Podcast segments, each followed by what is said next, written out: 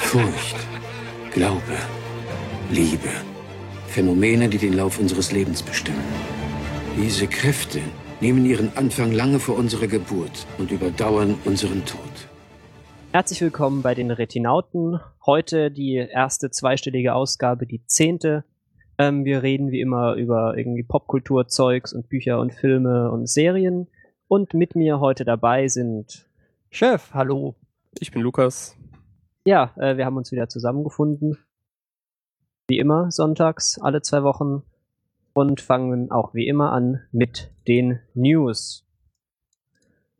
Ja, nicht so viel passiert irgendwie. Da steht Ja, was, was ich so. nicht kenne. Ich Geht auch so. nicht. Ja, dann, das habe ich da reingepastet, dann sollte ich es vielleicht auch kurz anmoderieren. Mhm. Also, ähm, Battlestar Galactica sind vielleicht, ein- ist hier vielleicht einigen äh, ein, naja, bewusst, dass das existiert und auch eine relativ lange Geschichte hat und ähm, es mehrere Reboots gab und dann gab es sowas wie ein Prequel. Ähm, ähm, ja, und Caprica hieß das, jetzt fällt es mir wieder ein. Und ähm, jetzt gibt es zwischen diesem Prequel und der Serie Battlestar Galactica in der Form, wie sie irgendwie mal Mitte der Nullerjahre ähm, rebootet wurde, gibt es jetzt eine neue Serie, ähm, die nennt sich Chrome and Blood. Nee, Blood and Chrome. Und ähm, das Interessante ist, dass die jetzt zunächst auf YouTube ähm, erscheint, bevor sie dann irgendwann im nächsten Jahr ähm, auch in, den in den Sci-Fi-Channel kommt. Ähm, und ich habe mir die ersten beiden Folgen schon mal angeschaut, sind so, ja, 10, äh, 11, 12 Minuten lang jeweils, also echte Webisodes überfordern niemandes Aufmerksam Aufmerksamkeitsspanne oder so. Und sind ganz nett gemacht. Also man sieht es so ein bisschen an, dass das nicht so die krassen Produktionswerte dahinter sind, aber es ist schon eine vollwertige äh, Serie.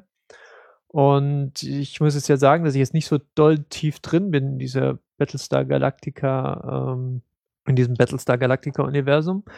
Aber es ist trotzdem interessant und eben erwähnenswert, finde ich, weil es eben diese, dieses Webisode-Format ähm, ja, gewählt hat. Und ich finde das, ja, vielleicht auch so als zukünftige Vermarktungs- oder Veröffentlichungsform ganz spannend. Das wird sie sicher, werden wir das immer öfters sehen, würde ich mal vermuten. So, Ja, es äh, ist halt auch ganz interessant. Man sieht halt auch, wie viel sie ähm, bei der Veröffentlichung da schon äh, ja, experimentieren beispielsweise, weil äh, diese zweite, dieser Link zur zweiten Folge, den findet man halt nur am Ende vom von der ersten Folge und ah, ich schaue gerade, jetzt haben sie es geändert. Am Anfang war die Folge auch äh, nicht zu ergoogeln, also die, der Link war nicht freigegeben, das heißt, man konnte sie nur schauen, wenn man vorher die erste geschaut hatte, was natürlich irgendwie gut für die Klickzahlen und ich nehme mal an, für die, für die Werbeeinnahmen war. Ähm, ja, man, man merkt halt an solchen Sachen immer noch ein bisschen, dass die Leute heftig am Ausprobieren sind und naja. hört sich jetzt auch schon so ein bisschen affig an, wenn ich ehrlich sein soll. Ja, schon. Ähm, andererseits, wie gesagt, ist halt was anderes als ein Typ, der vor einem, der vor einem, äh, keine Ahnung, in seinem Wohnzimmer sitzt und in eine Kamera reinspricht. Äh, man sieht halt irgendwie die Notwendigkeit, dass die halt offensichtlich irgendwie Geld verdienen müssen, ja.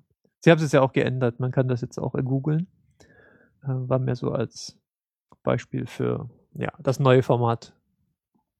Coole Sache. Ähm, ja. Ja. und was äh, noch passiert ist, ähm, Star Wars wurde verkauft. Also der Herr Star, Luke Star Wars? Star Wars, das ist dieses Ah. Ding äh, mit dem, mit dem, äh, mit äh, Picard und so. Das ist wie Ja. Star Trek nur anders, ne? Genau. Ähm, ja, der Herr Lukas hat irgendwie gesagt, äh, gebt mir Geld, das er dann aber auch wieder gespendet hat und jetzt hat Disney die Rechte an Star Wars, also so alles. Und haben natürlich prompt erstmal gesagt, ah, Pressemitteilung, es gibt dann zwei neue Star Wars Filme, Drei. drei, ja, entschuldige, eine neue Trilogie und das ist auch mehr oder weniger alles, was es dazu zu sagen gibt, weil man weiß noch nicht viel. Es gibt irgendwie einen Drehbuchautor dazu, der anscheinend nicht ganz schlecht ist. Aber ansonsten kann Doch, man wir sich wissen- jetzt. Wir wissen eine ganze Menge. Zum Beispiel Quentin Tarantino hat schon gesagt, dass er kein Interesse hat, das zu machen. Ah, ja, das wäre natürlich Das wäre aber ein geil gewesen, gewesen, auch. glaube ich. Ja, ja, auf jeden Fall. Das wäre, also, ich habe da jetzt keine, ich habe ja keine besonders irgendwie tiefgehenden Gefühle für diese, äh, für das Universum und da hätte ich, also zum, wenn, wahrscheinlich wäre es das Ende der Serie gewesen oder der, äh, der Franchise, aber immerhin wäre es lustig. Aber insofern keine, keine Hoffnung äh, wird nicht passieren. Was ich da interessant finde, ist, dass ja viele meinen, oh, Überraschung, es gibt Star Wars Episode 7 bis 9. Aber eigentlich ist ja so, dass die früher schon eigentlich, also die sind lang geplant und auch so, äh, zumindest glaube ich, in groben Zügen storytechnisch entworfen. Ja, aber halt Ja. in Nur hatte- nur Expanded hatte der- Universe, ne? Also das Ja. ist halt hauptsächlich Bücher. Das heißt, man Ja, kann nee, also, davon so ausgehen, wie ich dass das nicht so passiert. so wie ich das den verstanden habe, hat der Lukas Schorsch das sich schon, also so den Plan eigentlich gehabt, so neun Episoden zu machen, auch so ja, ich selber. vermute, dass er den Und hatte Plan dann halt gehabt irgendwann keinen hat, Bock mehr. Ich vermute, dass er den Plan gehabt hat, ähm, nachdem er die Kritiken für seine äh, Prequels gelesen hat. Oder Sequels? Hm. Ich weiß mir nicht. Ja, es sind Prequels, glaube ich. Ja. Und ähm, die kamen nicht so gut an. Auch ja, wobei, naja. Nix Sind jetzt, wobei. nicht- sind jetzt nicht ganz katastrophal. Also das geht schon auch. Ja. Wow. Wow. Ja, der erste ist halt, ist halt crap, aber der zweite und der dritte kann man schon ertragen. Ich meinte, der Lukas kann ja keine Dialoge schreiben, das ist halt das Problem. Also, das ist ja schon immer so ein bisschen sein Problem. Die Dialoge waren, glaube ich, auch nicht das Hauptproblem in den, in den Singern. Aber vielleicht find, sollten die wir auch tun einfach schon ziemlich aufhören, weh, ne? über, über, über der, das, das Nerds liebste Franchise zu reden, wenn, ja, Ja. Ich, also, Also ich mag Star wenn- Wars, ja. wenn keiner von uns so richtig äh, in, in diesem Business da drin ist. Aber ich finde das, ich mag Star Wars schon. Ich habe ein bisschen Angst, dass jetzt es irgendwie so disnifiziert wird. Aber naja, wird man sehen müssen. Mhm. Wir können uns halt auf jeden Fall mal so darauf einstellen, dass halt so erfolgreiche Franchises, die bleiben halt nicht tot. Also das geht halt immer weiter. Da werden wir auch später sicher nochmal dazu kommen, wenn wir über den Bond reden.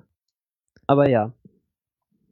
Ähm, ein bisschen was im Kontext Star Wars ist mir irgendwie im Internet über den Weg gelaufen, so ein kurzes schönes YouTube-Video, wo jemand, äh, wenn Wes Anderson Star Wars machen würde, gedreht hat. Und der Typ, der da spielt, der kann schon sehr, sehr gut äh, den Herrn, dessen Namen ich ständig vergesse. Einen Moment. Nee, das ist jetzt langweilig, wenn ich das jetzt ergoogle. Deswegen macht mal irgendwas weiter. Der hat auf jeden Fall diese Diktion dieses Typen sehr, sehr gut drauf. Mhm. Äh, Owen Wilson, genau. Ähm, es ist sehr unterhaltsam. Ist auch sehr kurz, kann man sich mal angucken. Und genug geredet über eine Franchise, über die wir eigentlich nicht so viel Meinung haben. Weiter mit Zombies. Da kennen wir uns ja besser aus. Ja, soll ich machen? Ähm, also es gibt äh, einen neuen Zombie-Film, wenig überraschend. Äh, nennt sich World War Z und äh, Brad Pitt spielt mit. Ähm, als äh, leicht, wie soll ich sagen, gealterten Familienvater. Äh, und der Trailer ist ganz nett. So ein bisschen mit Atmo, was ja nicht schlecht ist.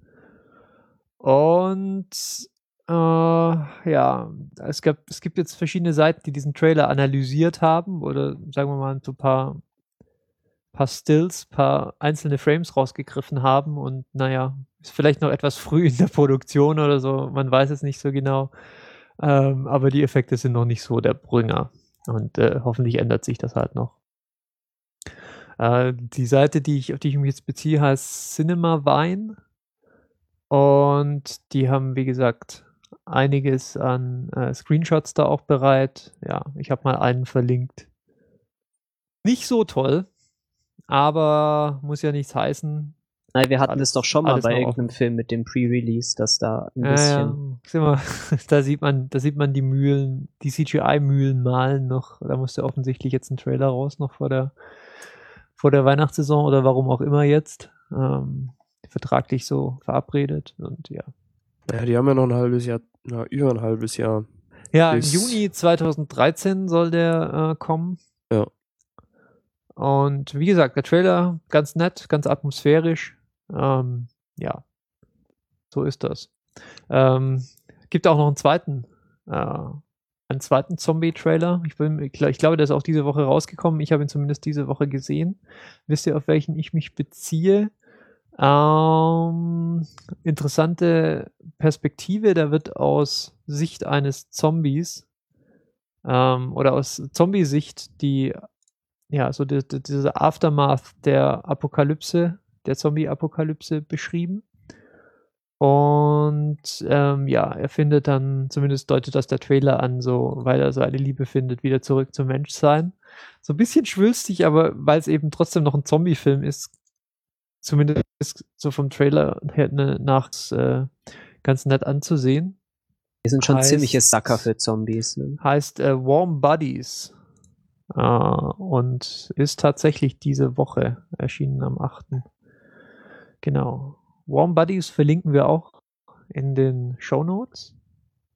Und ja, also ein, ein nach wie vor lebendiges Genre, würde ich mal Mhm. sagen. Ja, Lebendig. War, Warm Buddies sagt mir jetzt gar nichts, aber World War Dings Ja. habe ich ja gesehen, also den Ja. Trailer. Und Ja. ähm, das ist ja schon äh, coole, coole Zombies. Das Also hat der da- Herr da- da geht's halt hat rund. das gelesen, glaube ich. Der Pleidi Mhm. hat das äh, auch Ah. mal erzählt, dass er das gelesen hat. Ja, ja, Wenn- Wo- World War Z habe hab ich mal ähm, Flighty empfohlen. Ah, Ähm, ich habe so wie ich so, aber so wie ich bin, habe ich das halt empfohlen und dann irgendwie nach, nach einem nach einem Dreiviertelbuch oder so die Lust die Lust verloren oder oder Ja. hat irgendwas dazwischen gekommen oder sowas. Oh, die ersten zehn Seiten waren toll. Ja, genau. Flighty liest das unbedingt. Das ist das beste Buch, das ich je gelesen habe. Und zwei Minuten später so, oh, äh, oh, Autos oder irgendwie sowas. Ja. Ja, Äh, also das ist halt, ne, der Name ist Programm. Das ist richtig Krieg. Und ja, das die Krieg, Zombies, Alter. die Zombies rollen. Ja, und äh, wie, wie, gesagt, wer, wer keine Lust auf Zombie-Krieg hat, dann vielleicht eine Zombie-Love-Story mit Warm Buddies. Ja, es ist der, der World War Z ist anscheinend von dem Herrn Brooks, der ja auch mein Lieblingsratgeberbuch, nämlich den Zombie Survival Guide geschrieben hat. Das heißt, der Mhm. Mann ist ein Profi. Ja, der Mann kennt sich aus. Das wäre wär witzig. Würde ich mir wünschen, wenn die den im Fernsehen interviewen und dann eingeblendet wird Zombie-Experte. Apropos Zombie-Experte, ähm, wir müssen ja aus Zombie-Gründen jetzt auch das schlecht finden, dass sie nicht den Herrn Romney gewählt haben, wie wir in unserem Outro der letzten Folge erfahren haben. Weil der Ja. hätte ja schneller die Zombie-Apokalypse herbeigeführt. Ah, ich denke, wir sind trotzdem noch auf einem guten Weg. Genug Politik-Content für heute. Weiter. Ähm, Kino. Ja. Ja, was Da habt ihr denn so wir. angeguckt? Erzähl Ich- doch mal. Ich habe nichts angeschaut, aber ihr seid ja pausenlos im Kino, dann fangt ihr doch mal an. ja. Ständig, jeden Tag. Ähm, über was wollen wir denn zuerst reden? Äh, wir könnten doch mal über den, den Herrn Bond reden. Der Herr Bond. Ähm, ja. Das war ein interessanter Film. Ich war da drin, in leider nicht so einem dollen Kino. Das war in, hm, war Hm, hm, hm. optisch war es ein bisschen, äh, Hast du Mhm. Angst, verklagt zu werden oder warum hast du den Kinonamen jetzt gerade nicht gesagt? Das ist halt hier das Dorfkino. Ach so. Ja. Na gut. Deswegen, die hören uns eh nicht.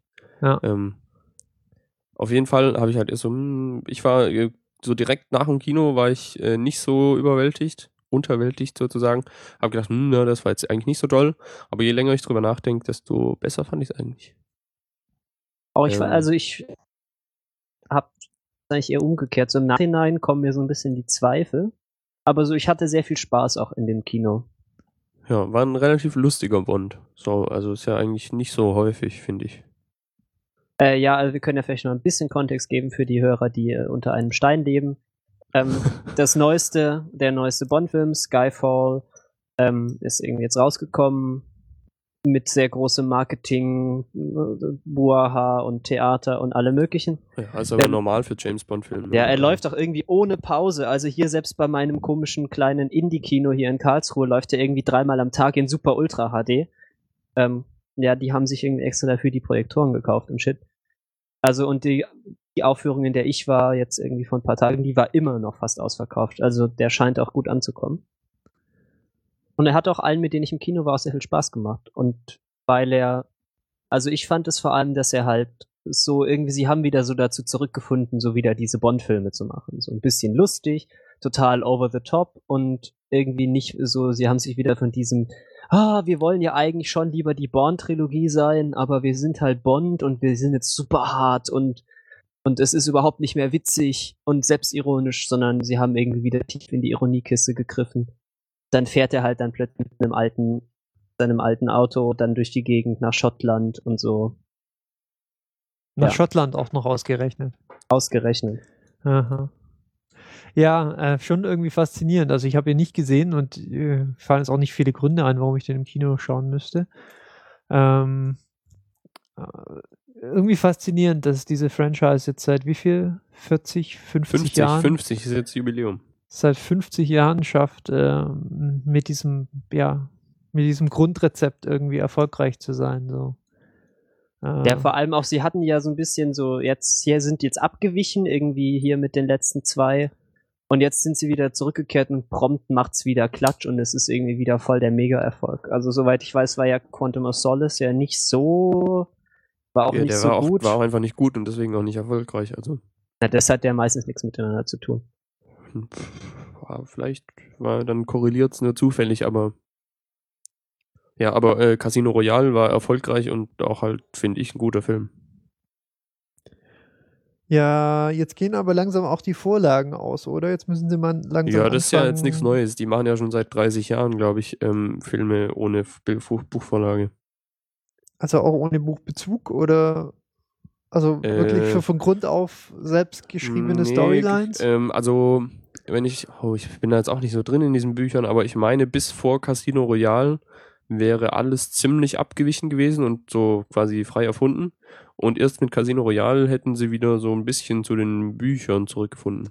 Kannst mir nicht erzählen, dass der Typ irgendwie über Internetterroristen geschrieben hat. Ja, natürlich nicht, aber ähm, dass sie, genau, das habe ich ja auch jetzt in so einer Kritik vor kurzem gelesen, dass äh, jemand, der dieses Buch gelesen hatte, meinte, dass es eine sehr gute Portierung des ähm, Buches war in die neue Zeit, weil allein halt aus ähm, weltpolitischen Gesi Gesichtspunkten, weil halt äh, nicht mehr ne, hier- Der Russe. die, die, der Russe der Böse ist und so. Ja, Es ist sehr schön, es ist auch aber das ist alles sehr viel Halbwissen. Das äh, mir jetzt leid, falls Ja. ich Quatsch erzählt habe. Also der Film fängt auch so an mit so einem, ich finde, er hätte auch so bis so vielleicht eine halbe Stunde oder eine Stunde vor Ende, hätte er auch ein super Abgesang auf Bond sein können. Also der ist irgendwie nur so, äh, wird irgendwie obsolet gemacht durch dieses ganze digitale Zeug und es gibt keinen klaren Gegner mehr und man lässt halt auch den Geheimdienst nicht mehr einfach so machen, was er will und dann gibt's plötzlich Anhörungen. Also das hat, das hat mich ja genervt tatsächlich in dem Film. Dieses pausenlose, oh, Herr Bond, Sie sind aber viel zu alt dafür und oh, ah, jetzt äh, tut ihm das Knie weh, weil er so alt ist. Ja, das war ein bisschen komisch, weil irgendwie haben sie jetzt die Timelines total kaputt. Also irgendwie ist es jetzt unfassbar konfus. Also er ist gleichzeitig, hat, scheinen, tun sie oder benehmen sie sich so, als hätten sie diese Erinnerungen an diese ganzen anderen Sachen, die der Bond früher mal gemacht hat. Und gleichzeitig ist er aber irgendwie noch ein sehr, sehr junger Bond. Und irgendwie am Ende des Films ist es plötzlich alles so wie in den alten Filmen. Irgendwas ist da äh, Doctor Who-mäßig falsch gelaufen. So. Ja, ansonsten habe ich, also ähm, ich bin ja kein Freund von allzu ruhigen Filmen. Ähm, und das war mir bei Skyfall ein bisschen der Fall, so dass es mir ist einfach manchmal zu wenig passiert und ich habe das Gefühl gehabt, dass gerade so der ähm, der Schluss, wo sie dann da in Schottland sind, Lass mich da das vielleicht war mir ganz kurz einhaken. Ja. Die ist also ein, jo ein äh, James Bond-Film äh, nicht actionreich genug. Ja, war halt auch irgendwie nicht so viel Action diesmal, fand ich. Mhm. Äh, Ja. ja. Und ich fand auch Javier Bardem nicht so doll, wie er schon mal gewesen ist, muss ich sagen. Wen? Ist es der Bösewicht? Genau. Der ist ja äh, eigentlich bekannt. Noch ein Hinweis für die Leute, die den Film noch nicht gesehen haben. Achtet mal drauf, wie oft Bond einfach nur rumsteht. Das ist sehr, sehr witzig in diesem Film. Es gibt nämlich teilweise sehr, sehr lange Szenen, wo er einfach nur so in der Ecke steht und irgendwie böse guckt. Das ist sehr, sehr lustig. Also Ja, er, er ähm, steht halt sehr dramatisch da, so, und mit so, so als würde er gleich jemanden verprügeln, aber er steht halt wirklich einfach nur da, während andere Leute sich unterhalten. Irgendwie äh, die anderen Schauspieler teilweise doch ihren Job ein bisschen überzeugender machen als er. Ähm, aber ja. Okay. Ähm, dann äh, nur, nur ganz kurz, also so ein kleiner Bliss in diesem Film fand ich ja den neuen Q. Ah, ich, ich habe mich so ein bisschen in den Schauspieler verliebt, muss ich zugeben. Also der ist auch bei Cloud Atlas, war der ja auch Mm, dabei. Man Crush. Ja, Ben Wishaw ist äh, Wishaw ist der Herr, über den wir reden. Ja. Der spielt den neuen Q und es ist sehr, sehr schöner Hipster, Hipster Q, so. Ähm, und er hält dann so einen kleinen Vortrag darüber, dass sie keine explodierenden Stifte mehr machen. Das hat mich dann, das war doch dann schon sehr lustig. Fand ich auch schön, ja genau. Das war dann wieder dieses, dieses Selbstironische, was sie wieder so reingebracht haben, dass sie halt, was haben sie erwartet, einen explodierenden Stift? Und dann kriegt er Ja. halt einfach nur eine Knarre und irgendwie einen Peilsender. Machen sie denn äh, Also ich glaube, die, die Ironieskala wird ja erst dann wirklich vollständig erfüllt sein, wenn sie dann auch mal anfangen, sich über die wirklich schlechten äh, Bond-Filme lustig zu machen, so retrospektiv. Beispielsweise diesen letzten Brosnan. Wir warten da mit diesem unsichtbaren Auto. Erwarten Sie etwa ein unsichtbares Auto, Mr. Bond? Ja, genau, ein unsichtbares Auto und dann vielleicht noch eine kurze Anspielung darauf, wie bullshittig das Konzept erklärt war. Also er versteckt sich ja dann im Verlauf hinter äh, des Films auch mal irgendwann hinter diesem unsichtbaren Auto und solchen Sachen.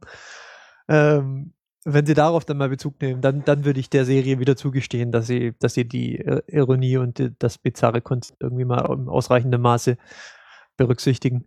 Ich fände es ja mal geil, wenn sie mal irgendwie, wenn einfach mal eine Frau Bond wäre. Das wäre mal was. Ja- Jane Bond.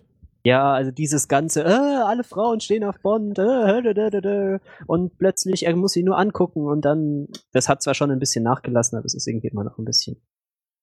Ja, da würden sie sich aber schon arg aus dem Fenster legen, glaube ich. Genderpolitik und Bond ist, glaube ich, jetzt nicht so, nicht so ein guter Mix. Ja. Gut, ich fand's, ähm, ich fand's aber zum Beispiel schön, dass sie, ähm, dass äh, die, das, also eins von den, eine, eine der Frauen in dem Film äh, Afroamerikanerin war. Oder ja, und dann am Ende ist sie plötzlich. Sekretärin, also naja. Ja, die ist halt Moneypenny. Und das ist halt ziemlich cool. Ja, es ist ein, Hätte ich nicht mit Fall gerechnet. ein, ich würde sagen, wir machen jetzt mal Schluss. Ähm, es ist ein unterhaltsamer Film mit Ja. sehr, sehr schönen Bildern auch. Also teilweise ist Ja, auch, also halt far farbstilistisch schön. vor allem das schöne, schöne schottische Landschaften und so. Das ist Ja. immer wieder gut. Kann man auf jeden Fall angucken, ist auch, ist auch irgendwie witzig. Ich mag das ja auch, wenn so Actionfilme ein bisschen witzig sind. Gut, ähm, als nächstes habe ich einen Film draufgeschrieben, über den wir schon vor einer ganzen Weile mal geredet haben.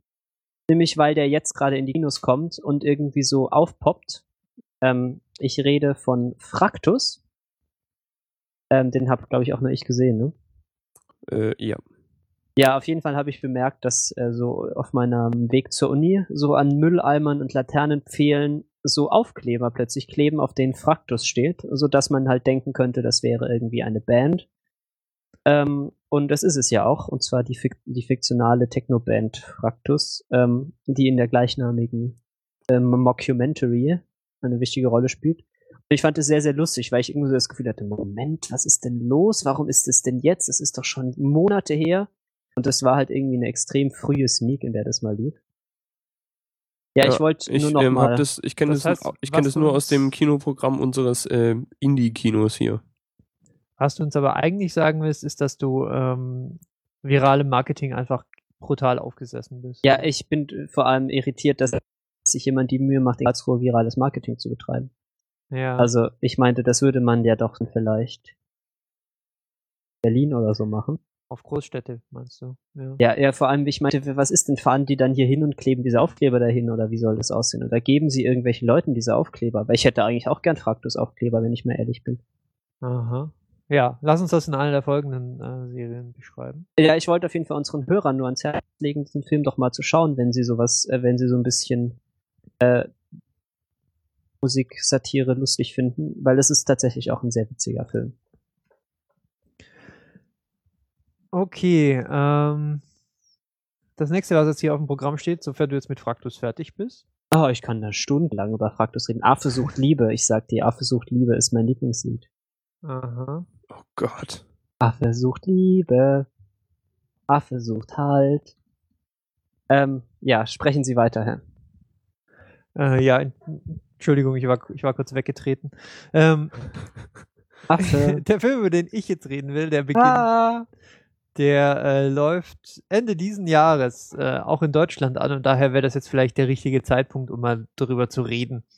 Und er heißt Judge Dredd. Nein, bitte, bitte lauft nicht davon. Es ist nicht der mit ähm, Sylvester Stallone. Ähm, I am the law. Ihr wisst schon, welchen ich meine. Entschuldigung. Ähm, ja, den fand ich ja vom Setting her sehr interessant und alles andere war ziemlich grauenvoll. Die haben den jetzt tatsächlich, ähm, also die Franchise haben sie wieder, aufge wieder aufgelesen am Boden, könnte man vielleicht sagen. Haben sie wieder aufleben lassen mit einem Film, der äh, unglücklicherweise Judge Dredd 3D benannt Wirklich? ist. Ernsthaft? Ja. Ich glaube, ich glaube, er heißt offiziell in den meisten Ländern tatsächlich Judge Dredd 3D. Was wirklich, was wirklich, also mein, meine Ausführungen gleich werden hoffentlich ähm, Einblicke darin geben, wie tragisch das ist, weil, ich schieb's gleich mal vorweg, es ist ein wirklich guter Film geworden. Ähm, der ist wohl von einem relativ kleinen Produktionsbüro äh, produziert worden. Ähm, mit einigermaßen, ja, also mit relativ kleinem Marketingaufwand vermarktet worden. Und ähm, ja, Regie hat Pete Travis geführt, auch keine, keine absolute Genregröße. Äh, hat vorher schon Sachen gemacht, aber jetzt nichts, was irgendwie äh, riesige, wie soll ich sagen, also wahnsinnig viel äh, Aufmerksamkeit generiert hätte. Am ehesten vielleicht noch Vantage Point, hieß glaube ich zu Deutsch irgendwie acht Blickwinkel oder so. Ist von 2008. Oh, den habe ich auch gesehen, ja. Ja. War der war gar nicht so gut tatsächlich. Nee, den fand ich auch nicht gut. Ähm, insofern spricht eigentlich nicht sehr viel gegen äh, für diesen Film äh, Dread 3D. Äh, alles scheint so ein bisschen Mischmasch zu sein und, und irgendwie mehr so ein Cash-In und die Wiederbelebung einer der wenigen äh, ja, Comic-Vorlagen, die halt gerade nicht eh schon durch die, durch die Mühle getrieben werden. Willst du echt nochmal das heißt, sagen, um was es geht, oder? Ja, ja, ich, ich komme gleich Bitte, drauf. ich, ich kenne das überhaupt nicht und ich, ich habe gerade, ich habe das gerade gegoogelt und es sieht erbärmlich aus. Also ich würde das ich, freiwillig nicht angucken, glaube ich. Ich muss, ich muss hier ein bisschen lavieren, weil ich, weil ich glaube, mich rechtfertigen zu müssen, für was ich jetzt gleich sage oder was ich schon angedeutet habe, nämlich, dass ich den Film echt gut finde. Ähm, Setting ist ähm, Judge Dredd, gespielt von Carl Urban, macht seine Sache wirklich gut. Ähm, sehr reduziert, drücke ich es mal vorsichtig aus. Und äh, Olivia Thirlby als äh, ja als seine ja wie, wie, wie nennt man das, wenn es eine weibliche, wenn es ein weiblicher Sidekick ist, die Weib die Sidekickin. Und ähm, Judge Red spielt so in einer, naja, nicht allzu fern ähm, liegenden Zukunft. Ähm, die, das staatliche, wie soll ich sagen, das staatliche Justizsystem ist völlig überfordert. Ähm, die gesamte US-amerikanische Ostküste ist mehr oder weniger zu einer gigantischen Megacity zusammengewachsen.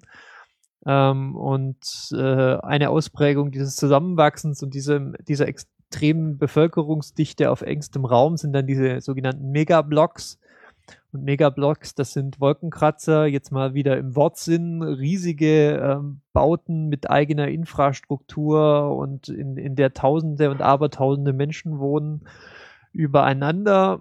Und ähm, in dieser Stadt oder in diesen Städten, wie auch immer man es bezeichnen will, in diesem Megacity, ähm, fahren dann diese Judges rum, wie der Name schon sagt, ähm, Richter, äh, Ankläger, Richter und Henker in einer Person und versuchen halt so die letzten, äh, ja, die letzten Reste von Recht und Ordnung aufrechtzuerhalten in einer Stadt, die praktisch im Verbrechen untergeht. Und das klingt alles so nach 0815 Law and Order, äh, ja, Motiv und das ist es letztlich auch. Äh, aber in der konkreten Ausprägung, äh, auch hier habe ich jetzt nur in eine der Comics mal kurz reingeschaut, ähm, ja, ist es eben so, dass in dem Film mehr Zeit darin äh, investiert wird, irgendwie noch das Setting klar zu machen. Beispielsweise erfährt man mal irgendwie, dass sowieso nur eine einstellige Prozentzahl der schweren Verbrechen in dieser Stadt überhaupt irgendwie, dass da überhaupt sich jemand drum kümmern kann und all das. Also es wird relativ viel Energie da reingesteckt, zu erklären, dass da eigentlich alles jetzt kurz vorm Untergang steht und so. Und diese Atmosphäre, die ist tatsächlich sehr, sehr greifbar und das, das hilft diesem Film ungemein. Ähm, und ja, Judge Dredd kriegt dann eben noch so eine, äh, eine, eine Dame an die Seite, die eigentlich zu schlecht war, um, um, um in diesen, ja, um, um diese Dredd-Stelle zu bekommen, hat also diese Akademie, die da alle durchlaufen müssen, irgendwie nicht bestanden, aber es hat so knapp nicht bestanden. Und weil sie dann noch eine Spezialfähigkeit hat, von der wir dann später erfahren, äh, wird sie dann trotzdem aufgenommen und darf dann mit ihm Streife gehen und natürlich kommen sie dann gleich in so eine ja, kriegsartige Situation in einem von diesen Megablocks mit einer total coolen äh, Antagonistin äh, für die beiden und ja, von da aus entspannt sich so die ganze Handlung, die übrigens nicht übermäßig komplex ist. Es ist mehr oder weniger zwei Judges gegen ein, ja, gegen das organisierte Verbrechen. Aber ja, schwer zu beschreiben. Also aus dieser ganzen Reduziertheit und aus der Tatsache, dass der Film offensichtlich jetzt nicht sich so viel Mühe geben will, mehr zu sein, als er ist, ist er einfach total gut in dem geworden, was er ist. Ähm, und man merkt im Film zum Beispiel an, er hat relativ, ein relativ geringes Budget für einen Actionfilm, der irgendwie in der Zukunft spielt und daher spielt sich relativ viel dann auch in diesem Megablock ab. Das heißt, hat geschlossene Sets. Äh, es gibt dann am Anfang so, äh, ja, einen Überblick in dieser Stadt, aber das ist dann auch relativ schnell wieder vorbei. Wenn erst dann das Budget ausging, war das dann halt. Ja, die hatten 50 Millionen US-Dollar. Ja, das ist nicht so wirklich. Ja, ist nicht so richtig viel, aber so ganz wenig auch nicht. Nee, nee, es wird damit auch nicht äh, den Eindruck erwecken, dass es irgendwie so, ein, so einen selbstgemachten Look hätte oder so. Es sieht sehr Mhm. gut aus und hätte man mich gefragt, hätte ich wahrscheinlich auch vermutet, dass der Film teurer war als 50 Millionen. Aber das ist halt so retrospektiv dann vielleicht ein Hinweis darauf, dass doch relativ viel Indoor stattfindet und solche Sachen. Ähm, Ja. Es geht irgendwie auch um, also das Einzige, was ich über diesen Film mitbekommen habe, ist, Mhm. dass es irgendwie äh, so eine Droge gibt, die die dann nehmen und dann alles in Zeitlupe ist und alles ist super bunt und wenn die Leute sterben, ist es irgendwie ganz süß und knuffig und nicht brutal. Ja, das würde ich jetzt nicht unterschreiben wollen. Ich hätte jetzt genau das Gegenteil gesagt. Also jede, jede, äh, also sämtliche Slow-Mos, die sich fast ausschließlich so auf Tötungsakte beziehen, sind eigentlich außerordentlich brutal. Ja, der Film hat auch auch in Deutschland auch keine Jugendfreigabe. Aber halt bunt, Ja. oder was dann? Ja, es ist schon comichaft überzeichnet, aber durchaus realistisch nach wie vor. Also wenn man, wenn man irgendwie Freude dann hat, irgendwie in super Slow-Mo zu sehen, wie Leute aus, äh, ausgeweidet werden oder äh, enthauptet oder in eben einen Kilometer weit in, inha, innerhalb äh, in diesen Innenhof eines dieser Megablocks fallen oder dann hat man auf jeden Fall seine Freude an dem Film. Ähm, es gibt ja All-Out-Warfare, würde ich mal sagen, äh, in diesem Block mit riesigen Gatling-Guns und äh, also es ist schon so ein bisschen ein Fest für die Sinne auch. Ein Fest Äh, für die Sinne. Mhm. Und die 3D-Effekte, ja, be be beziehen sich dann auch primär jetzt auf Körperflüssigkeiten und äh, Köpfe, die einem entgegenfliegen und also das muss man also, schon auch also mögen. was ich überhaupt nicht, was ich jetzt überhaupt nicht wiedergeben würde, dass es irgendwie süß ist oder dass es jetzt irgendwie äh, nett ist. Also es ist comichaft überzeichnet und mm, ja, ich wäre wär jetzt auch eher amüsiert davon als wirklich jetzt schockiert. Aber das, damit würde ich jetzt nicht sagen wollen, dass es irgendwie nichts für, äh, dass das jetzt irgendwie ein Kinderfilm wäre oder, auch ein was, Kinderfilm. oder wo ich jetzt auch nur jemanden mitnehmen würde, von dem ich jetzt nicht wüsste, dass er, dass er irgendwie da eine gewisse Toleranz dafür hat für solche Effekte. Ja, ähm, was will ich sonst unbedingt noch loswerden? Schaut ihn euch bitte an. Der Film stirbt am Box Office und dabei ist es aus meiner Sicht die beste Comicbuchverfilmung dieses Jahres. Äh, wann, ja, ich fängt, hab, wann läuft der an? ja, ich habe Avengers und äh, das, das andere auch gesehen. Äh, 15. November in Deutschland. Das heißt, diese Aus dem Woche. Hofkino läuft, äh, ist noch nicht so weit mit dem Plan. Diese Woche, ja. Ja, äh, wir Ähm, wahrscheinlich. Wahrscheinlich wieder nur Limited Release, würde ich mal vermuten. Also nur in ein paar Kinos. Ist leider nicht so doll gelaufen. In den anderen Ländern hat, glaube ich, gerade mal so 15 Millionen in den USA eingespielt. Also relativ gefloppt. Was ich aus so vielen Gründen tragisch finde, und man liest beispielsweise auch Sachen, wie die hätten schon zwei Sequels irgendwie im äh, Drehbuchmäßig in der Schublade liegen, aber die wird es natürlich nicht geben, wenn der, äh, ja, wenn der, sagen wir mal, nicht mal, nicht, äh, nicht wenigstens seine Kosten wieder einspielt. Äh, wenn er nicht kommt, dann wartet auf die Blu-ray oder die DVD oder, oder streamt euch irgendwo her absolut sehenswert und äh, ich äh, rechtfertige mich dann gerne beim nächsten Mal, wenn ihr den Film kacke findet. Gut. Ähm, ich, Ähm, ja, ich habe jetzt gerade, während der Chef gesprochen hat, mal ein bisschen so über diesen Film gegoogelt. Und Mhm. ähm, also zumindest die Schauspieler sind ja, also ich, ähm, zumindest den Hauptdarsteller hätte ich jetzt vom Namen her nicht erkannt, aber Karl den, Urban, ja. genau, Karl-Heinz übrigens, ist Neuseeländer, Neuseeländer, der heißt eigentlich Karl-Heinz Urban. Aha. Ähm, der ist bekannt aus dem Herr der Ringe und spielt da Eomer. Ja, Hätte ich Ähm, jetzt so nicht ich- gewusst und ihn vermutlich auch nicht erkannt, glaube ich. also ich kann dir versprechen, dass du ihn in dem Film auch nicht erkennen wirst, weil er nimmt den kompletten Film über seinen so mehr oder weniger Ganzkopfhelm auch nicht ab. Ja. Und ich habe die ganze Zeit auf die Szene gewartet, wo sie jetzt, ähm, wo jetzt gleich so die schwül der schwülstige Moment kommt, wo er den Helm abnimmt und sie sich küssen. Aber fuck no. In Judge 3D gibt's nichts, gibt's keine Scheiße wie sowas, ja? Der Helm bleibt auf bis zum Abspann. Und äh, ja, vielleicht noch ein Grund mehr, warum ich den Film so mag.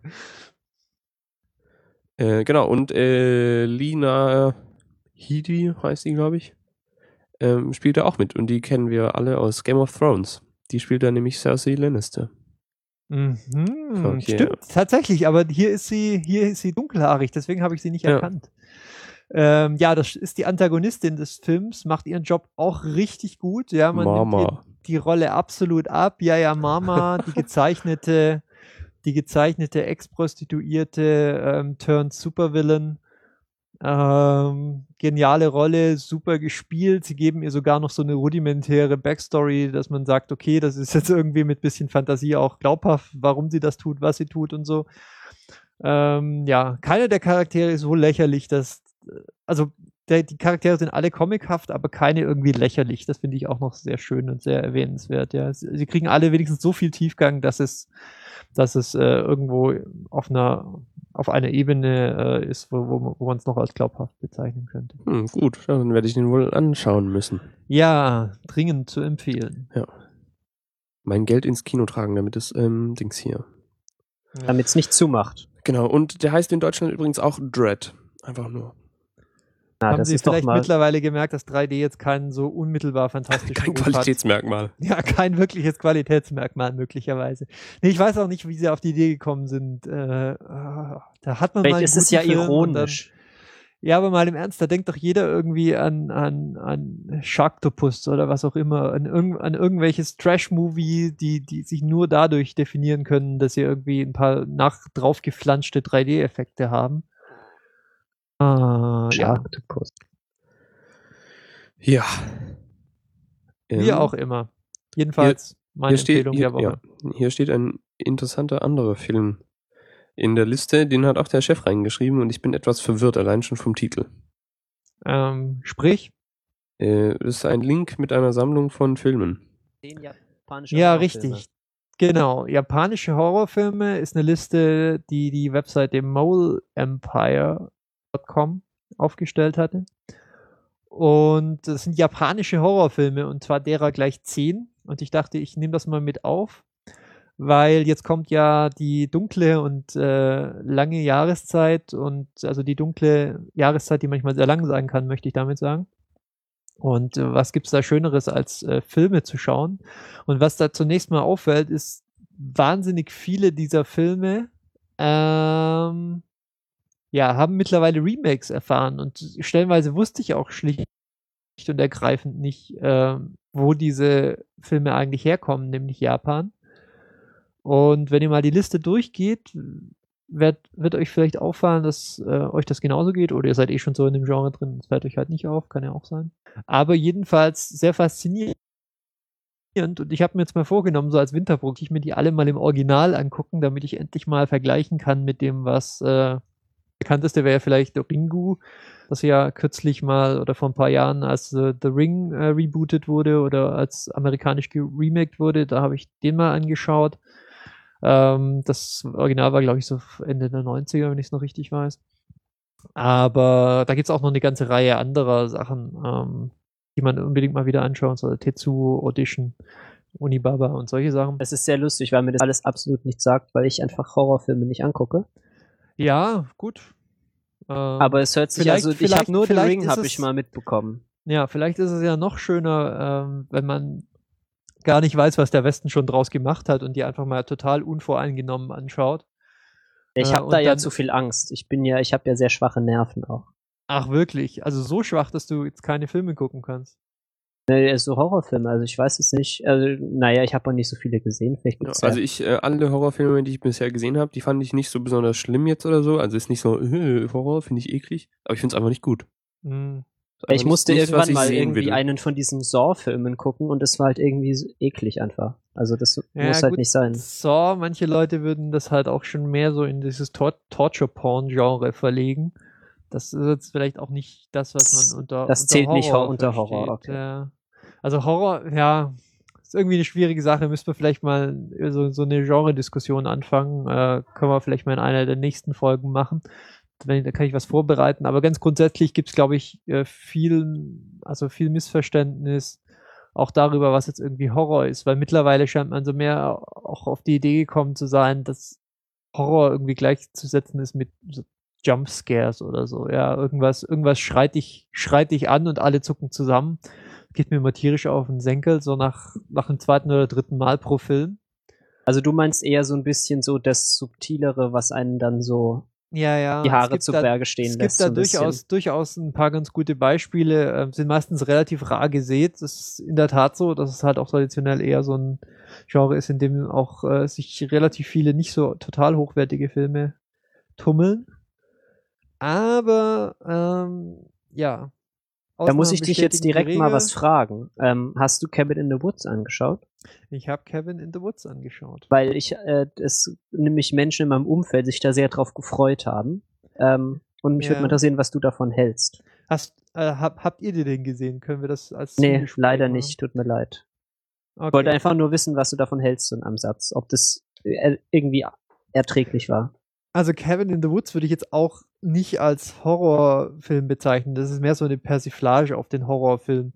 Und wenn überhaupt, dann ist das ja so das erste Drittel des Films, dass man so grob in das Genre subsumieren könnte. Alles, was danach kommt, ist ja mehr oder weniger so total over the top. Ähm, wir denken uns jetzt einfach mal mit einer, mit einer großen Flasche Whisky äh, oder so einen Abend lang aus, wie man denn so diesen ganzen Horrorfilm irgendwie ein, Plau ein halbwegs plausibles Genre geben, also so, so einen halbwegs plausiblen Background oder eine Erklärung geben könnte. Und das machen sie dann eben, indem sie so eine staatliche Organisation, die, äh, naja, ich, ich möchte jetzt nicht den, also nicht den Twist der Story weggeben. Ich, ich breche jetzt einfach mal kurz ab mit meinen Ausführungen. Ähm, aber Cabin in the Woods ist auch auf gar keinen Fall irgendwie ein klassischer Horrorfilm. Es ist halt eine Persiflage, eine, vielleicht auch eine Liebeserklärung bis zu einem gewissen Punkt an das Horrorgenre, aber ja, also auf jeden Fall was Eigenständiges. Sehenswert, insbesondere wenn man schon mal mehr so diese klassischen äh, Wrong Turn, wer auch noch so ein Beispiel Filme gesehen hat, wo irgendwie halt einfach eine Gruppe Teenager die falsche Abzweigung im Berg nimmt und dann halt von von äh, ja von inzestiösen Eingeborenen abgeschlachtet wird oder so. Hm. So so so nimmt so so fängt äh, Cabin in the Woods auch an, aber es geht dann eben komplett anders weiter, ja. Ähm, ja, das So- war jetzt ein so- sehr langer Satz, den du zur Erklärung hören wolltest, ne? Zu Horrorfilmen Ja. fällt mir gerade eine nette Anekdote ein, die ich vor kurzem in der Wikipedia gelesen habe. Ja. Und zwar, ähm, ich weiß nicht, ob ihr die Amundsen Scott South Pole Station kennt. Also so eine Forschungsstation äh, am Südpol. Und äh, dort ist es ein Ritual, immer im Ah, ja, äh, stimmt. Das habe ich auch mal gelesen. äh, im kurz bevor im Winter, also ähm, immer wenn die quasi die Crew wechseln, was vermutlich bei uns im äh, Frühling ist. ist es nicht immer dann, wenn sie ist? dann nicht mehr weg können? Genau, also das Winter? ist, genau, die Crew wechselt, ne, die neue Crew ist quasi da äh, und während dem Winter sind die komplett isoliert, weil man da einfach nicht rauskommt. Ist alles eingeschneit, zugefroren und ne, die sind da allein. Mhm. Und ähm, die haben da die Tradition, jedes Jahr ein Double Feature von The Thing und The Shining zu schauen.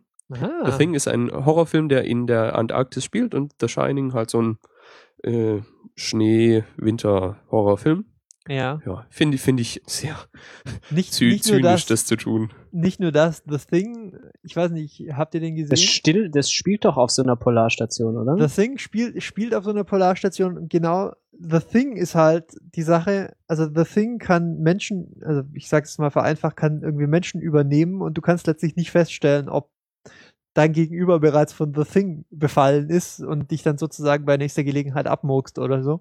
Das hat dann noch eine zusätzliche Dimension, wenn sich da die Leute den ganzen Tag auf dem, auf dem Schoß sitzen gegenseitig. Hm, The Shining ist aber auch schön fies, den dann nochmal anzugucken. Richtig, ja. Ja, die haben auch Spaß auf diesen Polarstationen. Da müsste man doch glatt mal hinfahren. Ja. Richtig. Ja, ich finde, das, ich finde das Wahnsinn. Ich glaube, ich würde da, ich würde durchdrehen bei sowas.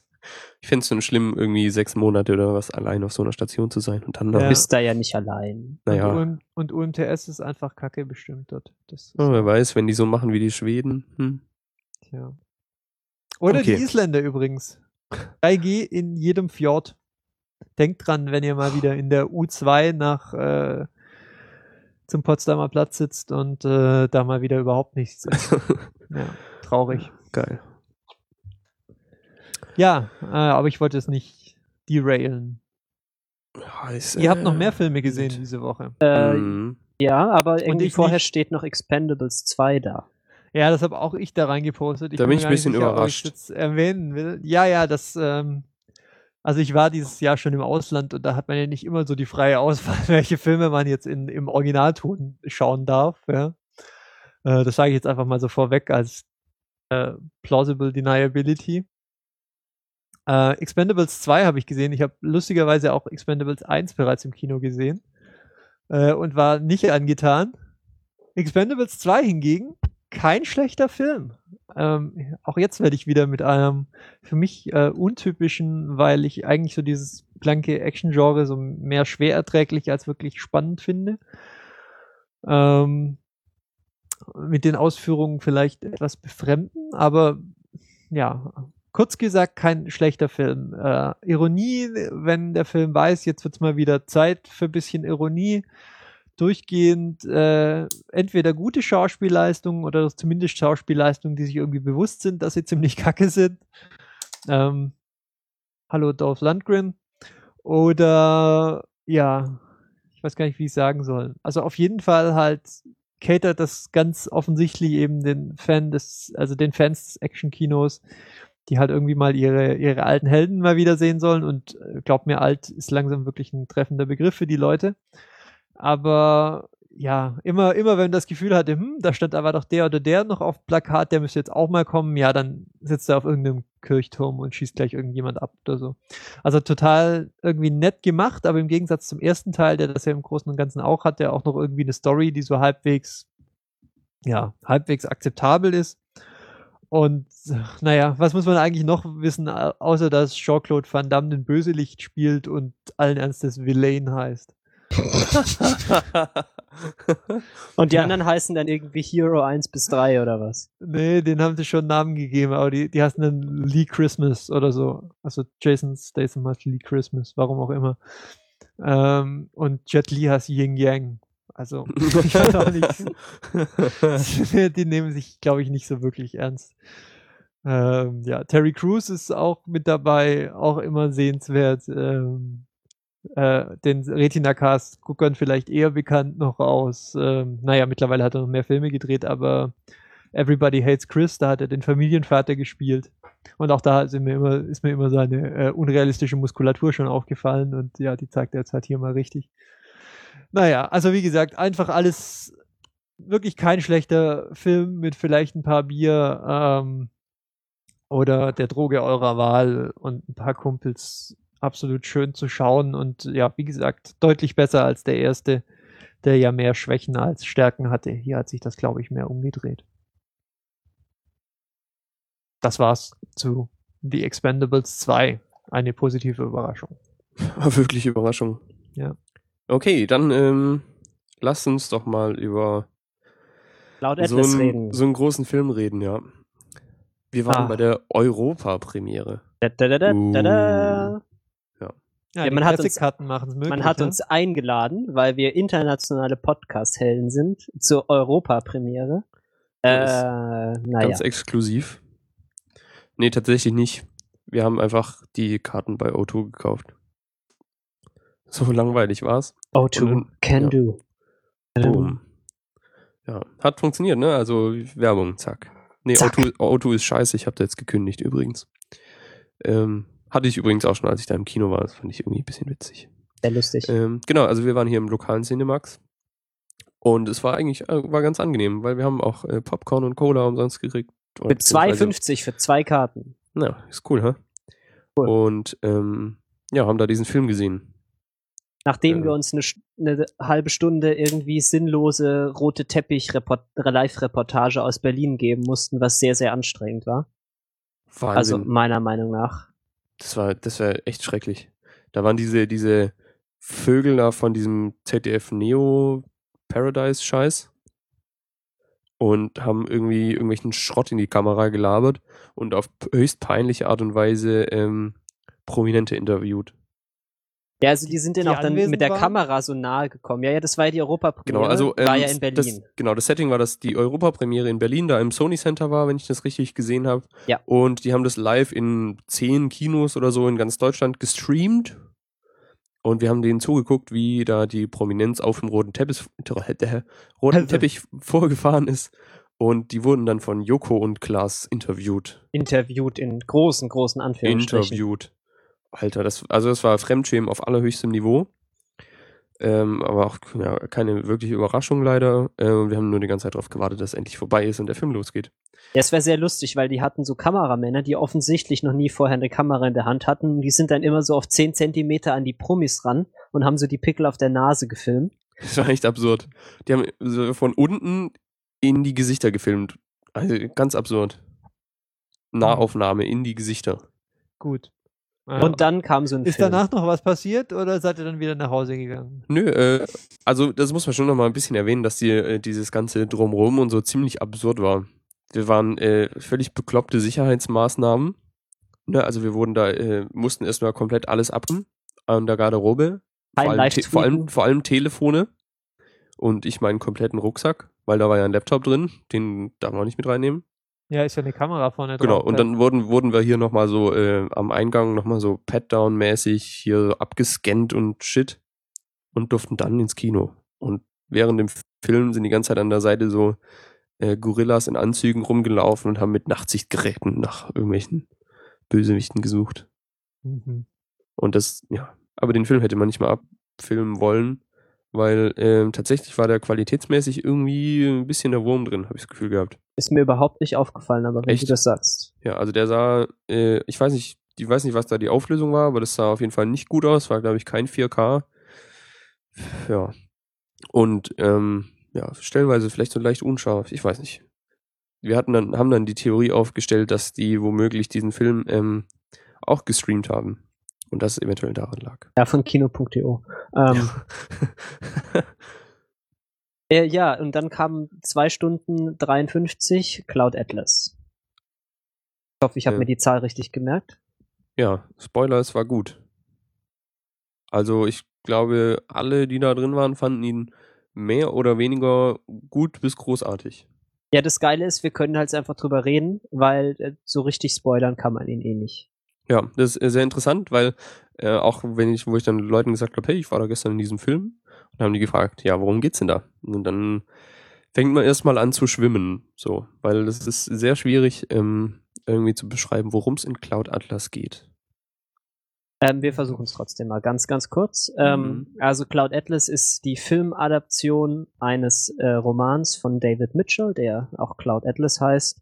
Ähm, und darin erzählt er so sechs verschiedene Geschichten in verschiedenen Zeiten, in verschiedenen Formaten, die irgendwie so thematische Zusammenhänge haben und so sich so Motive teilen, aber nicht so explizit jetzt wirklich so aufeinander großartig aufbauen. Und das ist eben ein Buch, was einen, also was mir auch sehr, sehr, sehr gut gefallen hat. Schon allein, weil das so schön strukturiert ist mit diesen sechs Geschichten, die sich dann so erst hintereinander erzählt werden und dann in umgekehrter Reihenfolge. Ähm, ja, und es, dieser Film ist eben auch die größte Indie-Produktion aller Zeiten vermutlich. Da haben sich die Wachowskis, also Lana und äh, Ryan oder so? Andy, Andy. heißt Andy, Entschuldigung. Und der Herr Tom Teicher, Twiker? er. Tikwa. Tikwa haben sich zusammengetan und irgendwie aus allen Ecken und Enden der Welt sich Geld dafür zusammengesucht, um diesen Film zu machen. Ähm, weil ihnen das Buch so gut gefallen hat. Und es ist auch so mal eine der seltenen Fälle, dass auch der Buchautor äh, nicht den Film hasst, sondern auch tatsächlich bei der Promotion mit dabei war und so und sich gefreut hat. Ja. Ja. Vielleicht sollten wir noch was Grundsätzliches so über ja, Aufbau oder Inhalt sagen. Ja, dann mach doch. Du hast das Buch ja wenigstens gelesen auch.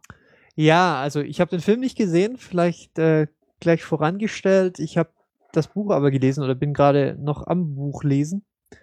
Und äh, das Buch ist halt relativ faszinierend geschrieben, weil es halt so den so einen Wechsel von verschiedenen Erzählspielen, also Erzählstilen hat, weil es halt auf verschiedenen, also in verschiedenen zeitlichen Epochen spielt. Das fängt eben an auf so einem ja, auf, auf einem Schiff offensichtlich so ganz tief. 18. im- Jahrhundert, glaube ich, oder? Hä? Ich glaube 18. Ja, ja, 18. Jahrhundert, so aufkommendes ähm, Kolonialzeitalter oder irgend, irgendwie sowas. Und es spannt sich dann halt weiter in der Geschichte, bis wir dann irgendwann in der Zukunft ankommen. Und was halt sehr faszinierend für mich war, war, Ähm, der Autor hat es irgendwie verstanden, auch so den, den, den Stil, das ist ja alles so in ja, Tagebuchform geschrieben, ähm, so auch total zu wechseln dann von den einzelnen äh, Positionen. Da würde mich halt mal interessieren, das ist jetzt ja auch nichts, was irgendwie äh, Spoilergefahr oder so birgt, aber ist, ist so dieser Stilwechsel, hat er sich dann auch im Film irgendwie wieder gespiegelt oder war das mehr oder weniger äh, Tom Hanks mit unterschiedlichen Werten? Äh, nee, es war tatsächlich, also sie haben sich, glaube ich, auch einen Großteil ihres Budgets auch so in Maske und Set investiert. Ähm, also es ist so, dass sie im Gegensatz zu dem Buch auch die Geschichten nicht hintereinander erzählen. Also in ja. dem Buch werden die ja sozusagen immer nacheinander erzählt und in der Mitte hat man dann das Mittelkapitel und dann geht's wieder rückwärts, sondern das ist immer alles gegeneinander geschnitten, was ein bisschen schwierig ist, aber die Geschichten, sie sind auch, also sie haben natürlich alle irgendwie so eine relativ polierte Hollywood-Optik, aber sie sind auch schon so vom Tonfall her sehr, also unterschiedlich. So diese Storyline in dem Altenheim ist eher so Komödie, dann gibt's diese ein bisschen Detektivgeschichten-Storyline, also da haben sich schon so ein bisschen so auch der Stil, weil das ja von unterschiedlichen Regisseuren, also die haben sich dann zum Drehen dann aufgeteilt. Also mhm. jeder hat dann zwei Timelines irgendwie gemacht. Deswegen sieht man, merkt man auch so ein bisschen, dass sich da auch so eine unterschiedliche Handschrift auch zeigt in den Filmen, äh, in diesen Storylines. Ihr habt ja schon angesprochen, dass ihr ja das, das filmische Experiment für, als gelungen betrachtet. Äh, glaubt ihr, dass das auch irgendwie für, für das populäre Publikum gilt? Also glaubt ihr, dass das wirklich sowas ist, was, äh, was auch eine breite Masse anzieht? Oder ist das mehr was, was irgendwie so zwischen Literaturfans, Cineasten und ich weiß nicht, äh, sich abspielen wird? Ähm, dafür gibt es ein sehr schönes Merkmal. Ähm, während dieser Premiere sind nach ungefähr einer halben Stunde sind die Proleten rausgegangen. ähm, aber nicht viele, also nur so vier oder so. Die, die ja, aber ich fand es trotzdem bemerkenswert, dass überhaupt Leute rausgegangen sind, weil ich, also ja, das ich weiß jetzt nicht, wie sehr die so für die Gesamt, äh, für das Gesamt, den, den, Querschnitt durch das Kinopublikum stehen oder so.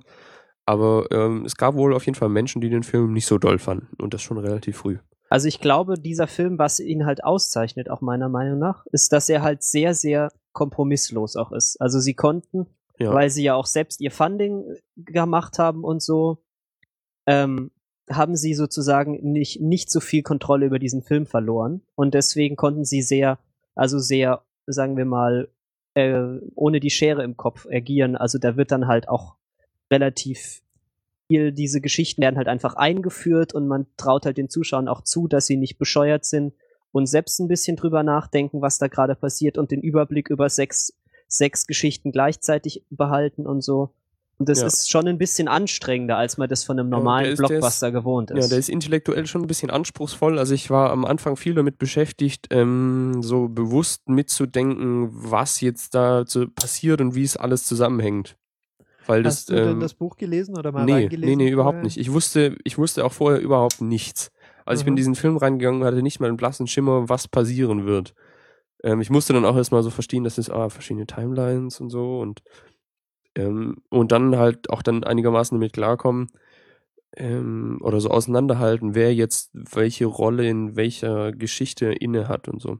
Genau, das haben wir noch gar nicht erwähnt. Also sie haben das auch so gemacht, dass die, dass sie einen Cast an Schauspielern in jeder Geschichte neu in anderen Rollen, auch teilweise mit anderen Geschlechtern und anderen Ethnien, äh, wieder, wieder spielen lassen. Also so der Tiefpunkt dieser Geschichte ist der Korean Hugo Weaving wahrscheinlich, dem haben sie dann irgendwie so, so Schlitzaugen anoperiert, damit er irgendwie vage asiatisch aussieht.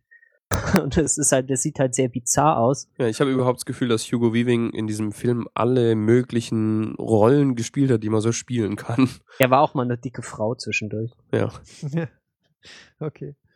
Aber ja, also es ist halt ein Film, der ist, also ich fand ihn auch sehr, sehr kurzweilig und auch stellenweise sehr witzig und dann gleichzeitig aber auch angenehm äh, also angenehm halt. Man fühlt sich nicht so verarscht wie von vielen Kinofilmen, wo du so reinkommst und denkst so, oh, jetzt kommt mal ein bisschen ein guter Film mit einer guten Story und dann ist es halt voll, ist es halt totaler Schwachsinn und man fühlt sich irgendwie so ein bisschen intellektuell so beleidigt. Ja, das ist also, mir bei dem ja. Film nicht passiert. Genau, ja. Das gab es zum Beispiel nie, dass man halt gedacht hat, aha, das machen sie jetzt, damit es den Leuten irgendwie gefällt. So, so Happy End Geschichten oder so. Stimmt, meine, Happy End ist nämlich auch nicht so richtig. Ja, nicht so richtig, nee. Aber auch, ja, also werden halt einfach mal Leute umgebracht, so unerwartet oder auch dann relativ ähm, kaltblütig und brutal. Ja, und es gibt halt auch mal irgendwie homoerotische Szenen und so, da hat man sich da auch nicht so viel Gedanken drüber gemacht. Es ist sehr angenehm. Also Gedanken schon, Gedanken aber halt schon, aber halt nicht, keine Hemmungen nicht weggelassen. genau, ja. einfach. Ähm, und ja, ich möchte gerne an dieser Stelle darauf hinweisen, dass der Trailer, der im Moment in den Kinos gezeigt wird, diesem Film, ähm, unfassbar beschissen ist und auch irgendwie so für mich das Schlechteste an diesem ganzen Film ähm, auch nach außen kehrt. Und Mich das- tatsächlich, ähm, äh, fasst du mal schnell zusammen, ich kenne den nicht.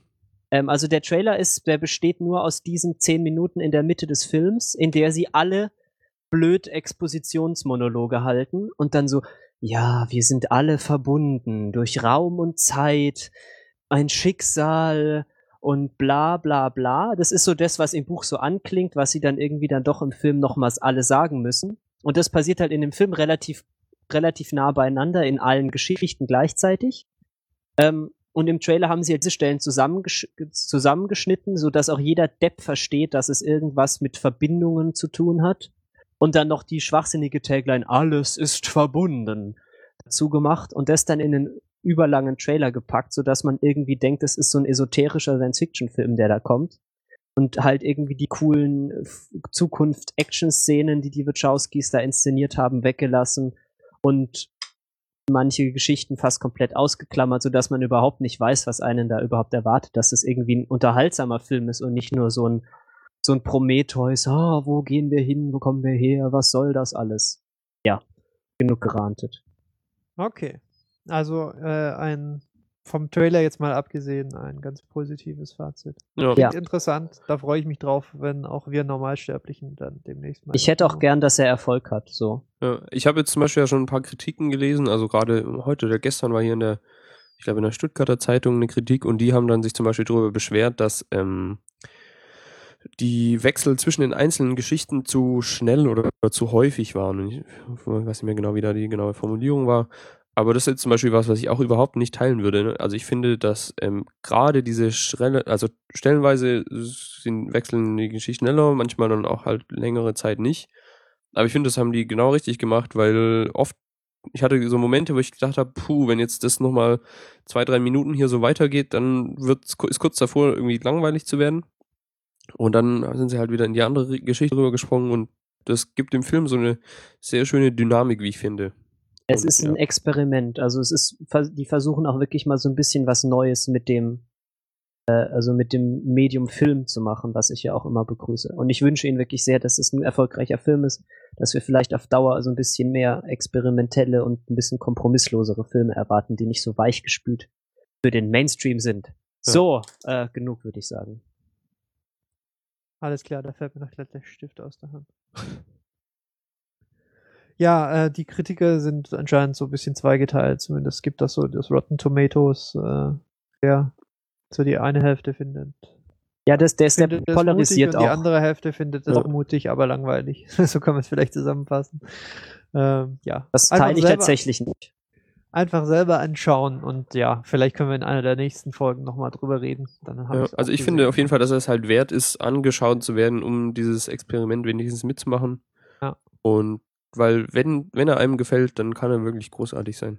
Hat denn Der einer bietet sich euch, schön an für Interpretation natürlich. Ja. Okay, jetzt weiter. Hat denn einer von euch The Fountain gesehen von ein paar Jahren? Nope.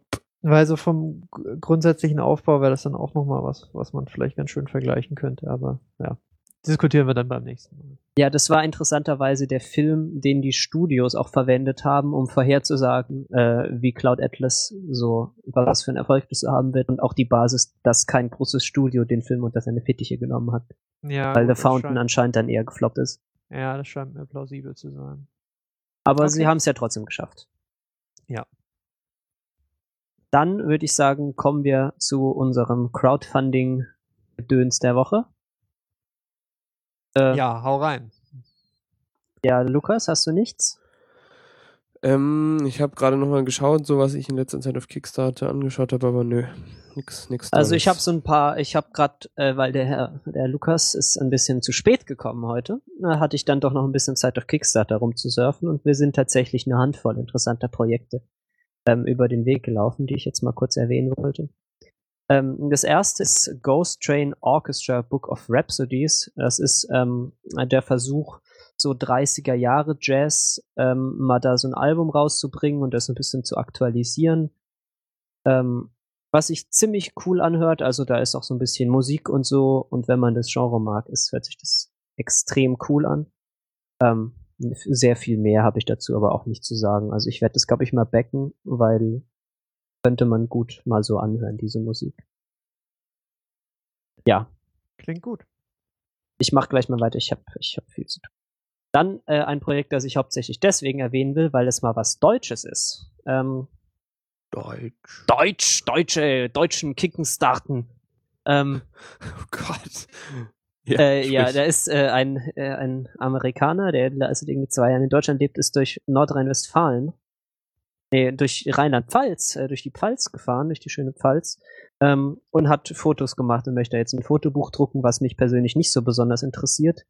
Aber ähm, er hat ein paar schöne Fotos und wenn man irgendwie einen geringen Betrag äh, ihm backt, dann kriegt man halt Wallpaper und Drucke und so. Da werde ich mal gucken. Ich fand es vor allem cool, weil, naja, Deutschland mal in hübsch fotografiert hat man ja auch nicht so oft. Man sieht ja sonst dann eher so Wales und Cornwall und so, ähm, wenn es um Landschaftsfotografie geht. Und hier so, die Pfalz ist anscheinend auch ganz hübsch. Ja. Moment, einmal kurz. Ähm, World of Steam. Ähm, wir versuchen ja hier so ein bisschen den Überblick zu bewahren über so Crowdfunding und Videocontent und Serien. Und das ist jetzt ähm, ein Projekt, das sich sehr, sehr cool anhört. So eine kleine Serie in so einem Steampunk-Paralleluniversum. Finde ich toll, dass man sowas macht. Die scheinen sich auch wirklich Mühe zu geben mit ihren Produktionswerten und haben ein Orchester und alles und irgendwie Menschen, die das tatsächlich wissen, was sie tun. Ich finde es ein bisschen anstrengend, dass es schon wieder Steampunk ist. Also irgendwie bin ich so langsam mit Steampunk auch mal wieder durch. Jahre oder so.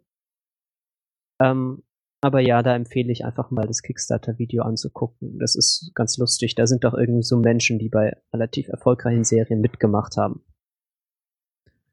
Okay. Ja, also ich hoffe, dass das, ich habe ja schon mehrmals gesagt, zu Crowdfunding und Serien, das würde ja eigentlich sehr gut zusammenpassen, weil dann hat man vielleicht auch nicht so Sachen wie Serien, die für immer weiterlaufen müssen und dann langweilig werden und so. Ich habe Ja, mal wieder How I Met Your Mother geschaut. Das ist inzwischen ist es ja wirklich furchtbar geworden. Ja, oder halt, ähm, dass es halt auch die Möglichkeit gibt, Serien zu produzieren, denen man sonst halt gar keine Chance gegeben hätte. Wenn es auch nur eine kleine, also eine vergleichsweise kleine Anzahl von Leuten gibt, die halt sagt, wir wollen das oder das sehen und dann zumindest mal eine Anfangsfinanzierung gegeben ist, dann ist das ja schon äh, ja ein sehr guter Anfang. Also ja, der Chat äh, beschwert Go. sich gerade, dass ich mich schlecht anhöre. Das tut mir furchtbar leid. Ähm, ich weiß nicht genau, warum. Wir debuggen dann mal. ja. Ähm, genau, und ein letztes, glaube ich. Moment. Da wollte ich nur erwähnen, ähm, das ist irgendwie so eine Band, die den Fehler gemacht haben, in ihrem bekloppten Kickstarter-Video keine Musik zu haben. Das heißt, ich weiß überhaupt nicht, was die für Musik machen. Ich wollte nur erwähnen, dass man sich das Video angucken sollte, weil das ist sehr, sehr lustig. Okay. Ende. Ja, schön. Puh. Äh, okay, jetzt müsst ihr mal reden. Ich muss mal ein Stück Wasser trinken. Alles klar. Äh, Ich habe jetzt keinen Kickstarter mehr. Lukas, hast du noch einen? Nö. Gut, dann leite ich einfach mal total gekonnt jetzt über auf unsere Rubrik, die da als anderes überschrieben wurde. Äh, oder auch alles, was sonst nicht passt. Und da möchte ich einfach noch äh, auf das kurze popkulturelle Phänomen ähm, von Kesha-Videos, die unterlegt sind von äh, Zizek-Zitaten eingehen. Ja, also GIFs, die aus, ich muss das erklären, GIFs, die aus Kesha-Videos angefertigt wurden und die sind dann außerdem noch unterlegt mit Zitaten von Slavoj Žižek, äh, wem der Name nicht sagt. Ja, der heißt, Das ist so lustig. der heißt Slavoj Žižek. Ich kann es leider nicht ändern ähm, und ich kann es auch nicht besser aussprechen. Äh, tut mir leid. Und wer den Herrn nicht kennt, das ist äh, ein Philosoph und der ist, äh, ja, man könnte vielleicht sagen, so ein bisschen die, der Nachlassverwalter der Poststrukturalisten. Und wenn ihr nicht wisst, was Poststrukturalismus ist, dann äh, googelt doch einfach mal nach entsprechenden Podcasts oder kauft euch das Buch von Donald D. Palmer, das heißt Structuralism and Post-Structuralism for Beginners und das besteht hauptsächlich aus Abbildungen und Comics und äh, Illustrationen. Und es gibt ein CRE dazu. Äh, zum Thema Poststrukturalismus gibt es auch einen CAE, das meinte ich. Das finde ich egal, es, hat mich nicht so komplett überzeugt, aber es ist zumindest mal ein interessanter Einstieg so. Genau, und ja, das hat, dass es mittlerweile Tumblr gibt für ähm, ja, mit, mit der Art Ausprägung finde ich schon. Äh, es ist sehr, sehr lustig. Also man sieht hier irgendwie äh, Kesha oder so, wie sie eine Tür eintritt und drunter steht, We are merely witness to how the system is gradually destroying itself. Ja, also Zizek muss man vielleicht noch dazu wissen, ist auch nicht ganz unumstritten, der Mann. Und äh, er ist vielleicht auch deshalb so bekannt, weil er halt hauptsächlich am laufenden Band äh, derlei, ja, derlei memorable Zitate raushaut, die vielleicht mehr äh, aufgrund ihrer ja, Memorabilität als denn wirklich ihres inhaltlichen Wertes gewählt wurden. Aber gut. Also so ein richtiger Twitter-Philosoph, oder wie? also er macht es halt schon wesentlich länger, als es das Internet oder gar Twitter gäbe. Ähm, insofern täte ich mich jetzt schwierig mit der Aussage, oder täte ich mich schwer mit der Aussage, aber ähm, oder sagen wir, er ist ein guter, er ist gut dazu geeignet, so auf Twitter. Er fasst, er fasst, er fasst zumindest die, äh, die, den Poststrukturalismus und seine verschiedenen Ausprägungen immer ganz gut in, in einzelnen prägnanten Sätzen zusammen und die kann man dann halt auch sehr schön auf GIFs von Kesha-Videos unten drauf schreiben. Mal ganz vorsichtig ausformuliert. Gut, dann hätten wir das.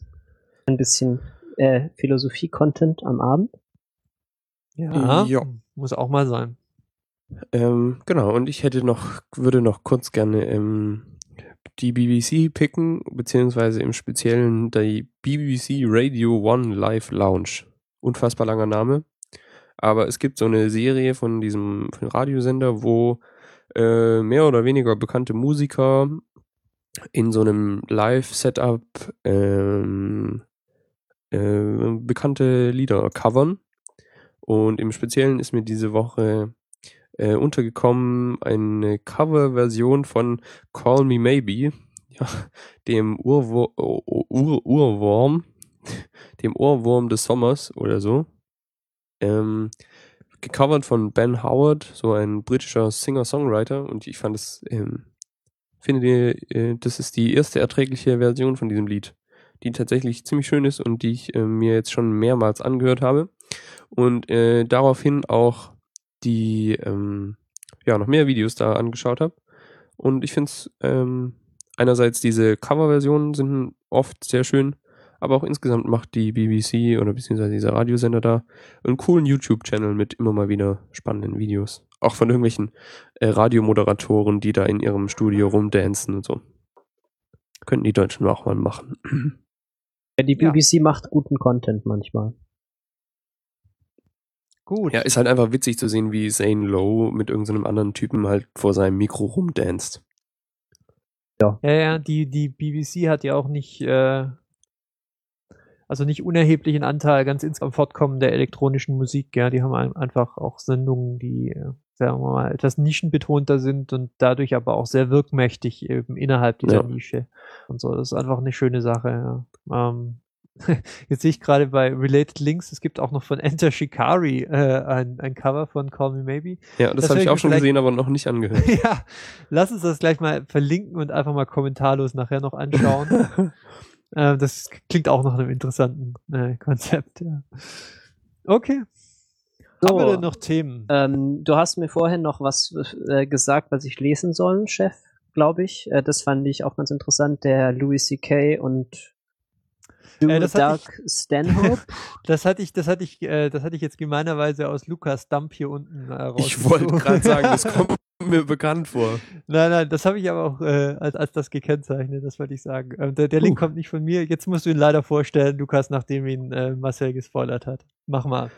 Oh, oh je, ähm, jetzt muss ich überlegen. Ich habe schon fast vergessen, worum es da ging. Das ist nämlich schon echt lang her, dass ich das da in diesen. Ja, ich kann es auch äh, machen, wenn, wenn so, so ein Braindump geklärt haben, hab. dass es von dir kam. Ja, also wie gesagt, ist jetzt schon mehrere Monate her, dass ich das gelesen habe. Ich weiß nicht mehr genau, worum es geht. Es war nur toll. Ja, also in, im Vorgespräch zu dieser Sendung, als wir noch hier die ganzen Technikalitäten ausbaldowert haben, ist mir Und auf mich gewartet. Genau, und auf dich gewartet, dass, ähm, dass unten in unserem äh, Pad noch ein paar Sachen drin standen, eben Dings, die Lukas schon mal für spätere Sendungen da reingepostet hatte oder für die nächste oder warum auch immer. Und ähm, da ist mir halt ins Auge gefallen, ähm, dass der Titel des Ganzen war Louis C.K. and Doug Stanhope once had an amazing chat about staying healthy, not dying. Und äh, Doug Stanhope und Louis C.K., letzterer ja mittlerweile sehr bekannt, ersterer eher nicht so. Ähm, ist klar der Bezug zu Louis, der TV-Serie und so, wo Doug Stanhope aber interessanterweise auch äh, mitgespielt hat in einer oder zwei Folgen.